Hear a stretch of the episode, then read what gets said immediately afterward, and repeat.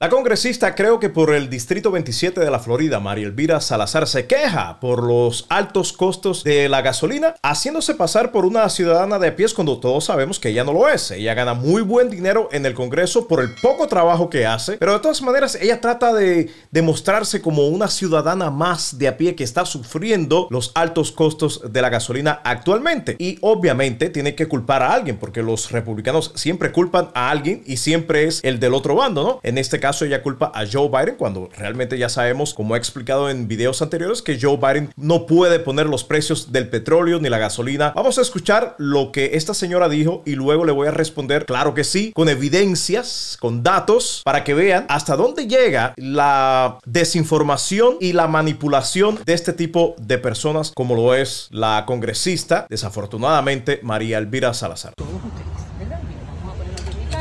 Está a 4 a 4 dólares el galón. Yo me acuerdo que el año pasado estaba a dos y pico.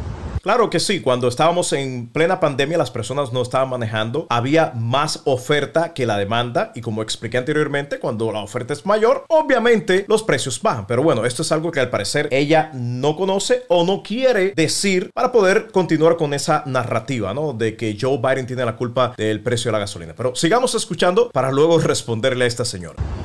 ¿Qué pasó? Bueno, la administración del presidente Biden no es porque yo soy republicana, no es porque es así, porque la administración del presidente Biden quitó todas aquellas políticas que nos hacían autosuficientes, donde no teníamos que importar el último año de la, de la última presidencia, no tuvimos que importar una sola, una sola gota de eh, petróleo o de gasolina de los países árabes. Escucha bien, en el último año de la presidencia de Trump, no se eso fue lo que ella dijo, yo no lo estoy inventando. Ella dice que en el último año de la presidencia de Trump no se importó ni un barril de petróleo de los países árabes. Ok, vamos allá. Dice acá que en el 2019, el último año antes de la pandemia, los Estados Unidos importó 500 mil barriles de petróleo crudo de Arabia Saudita. Esto es mientras Trump era el presidente, ¿ok? Y cerca de 182 millones de barriles en total en el 2019 2017 y 2018, los dos primeros años de la presidencia de Trump, los Estados Unidos importó cerca de 949 mil y 870 mil barriles de crudo diario respectivamente. En el 2020, en plena pandemia, cuando toda eh, la demanda del petróleo se acabó, el número decreció a unos 498 mil barriles por día. Dice la información también que Canadá y México actualmente son las principales fuentes de importación del petróleo en los Estados Unidos ya que la transportación es a bajo costo. Pero la importación de eh, petróleo de Arabia Saudita y otros países eh, han ido decayendo en las últimas décadas debido a la producción de petróleo acá mismo en el país. Esta gráfica muestra que efectivamente en las pasadas dos últimas décadas la importación de petróleo eh, desde Arabia Saudita a los Estados Unidos ha decaído, comenzando con la administración de Bush, luego en el 2019, como ves ahí, cuando comienza la administración de Barack Obama, eh, decae bastante la importación del crudo desde esa zona del Medio Oriente. Se incrementa un poquito hasta el 2012 cuando comienza desde entonces a decaer la importación del crudo hasta el 2020. O sea, desde el 2012 vemos claramente que la importación del el petróleo desde Arabia Saudita ha decaído drásticamente, pero es completamente falso el hecho de que en la administración de Trump no se importó ni una gota, ni un barril de petróleo eh, de Arabia Saudita. Así que retamos a la